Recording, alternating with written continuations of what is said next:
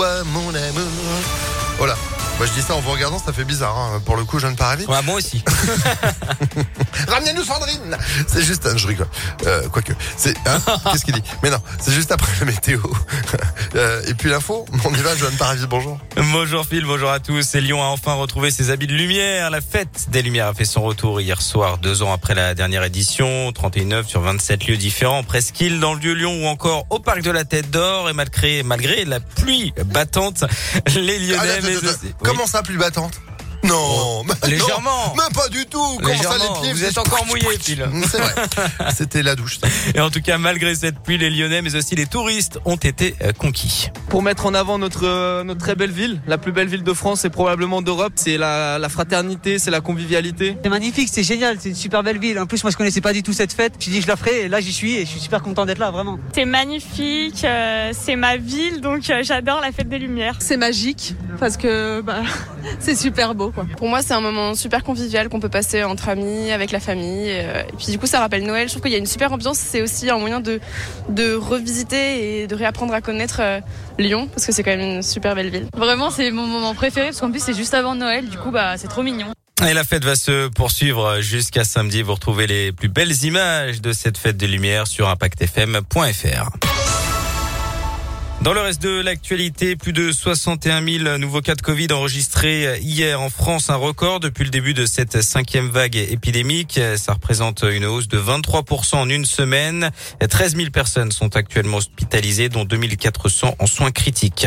L'affrontement politique se joue dans les assiettes à Lyon après l'annonce de la mairie écologiste de bannir le foie gras des réceptions officielles. L'opposition a réagi hier dans un communiqué. Elle veut que la majorité, je cite, arrête d'imposer ses à tout le monde et se demande si la prochaine étape ne sera pas l'interdiction de la rosette. Un mouvement de grève au TCL. Demain, plusieurs lignes de bus seront impactées. Ce sera le cas des lignes 57, 65, 66, S1 et S2 qui ne circuleront pas. Un adolescent de 16 ans placé en garde à vue pour des rodéos à Saint-Priest, originaire de Vaux-en-Velin. Il avait filmé et publié les vidéos de ces rodéos sur les réseaux sociaux. C'est ce qui a d'ailleurs permis aux policiers de le retrouver. Il devait être jugé euh, devant un juge des enfants hier. Politique, se dirige-t-on vers une primaire de la gauche? C'est en tout cas le souhait et l'appel même lancé hier soir par Anne Hidalgo, la candidate socialiste au présidentiel. Dans le journal de 20h de TF1, la maire de Paris espère une primaire en janvier. Reste à savoir si elle sera suivie par d'autres candidats.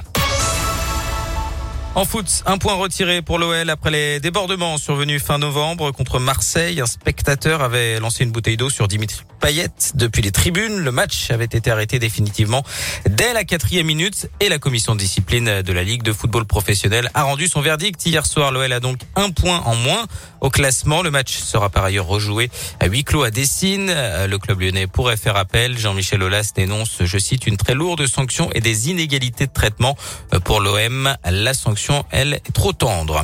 Sur le terrain, l'OL reçoit les Rangers ce soir à 18h45. Dernier match de poule de la Ligue Europa. Match sans enjeu, hein, puisque les Lyonnais sont déjà qualifiés pour les huitièmes de finale. Et puis chez les filles, cinquième journée de la phase de poule de la Ligue des Champions. L'OL se déplace sur la pelouse du Benfica pour assurer la première place du groupe. Coup d'envoi cette fois-ci à 21h. Eh ben, c'est noté. Merci beaucoup, Johan. L'info à tout moment, impactfm.fr. Et vous de retour à 7h30. À tout à l'heure. Allez, vous restez avec nous. C'est la météo.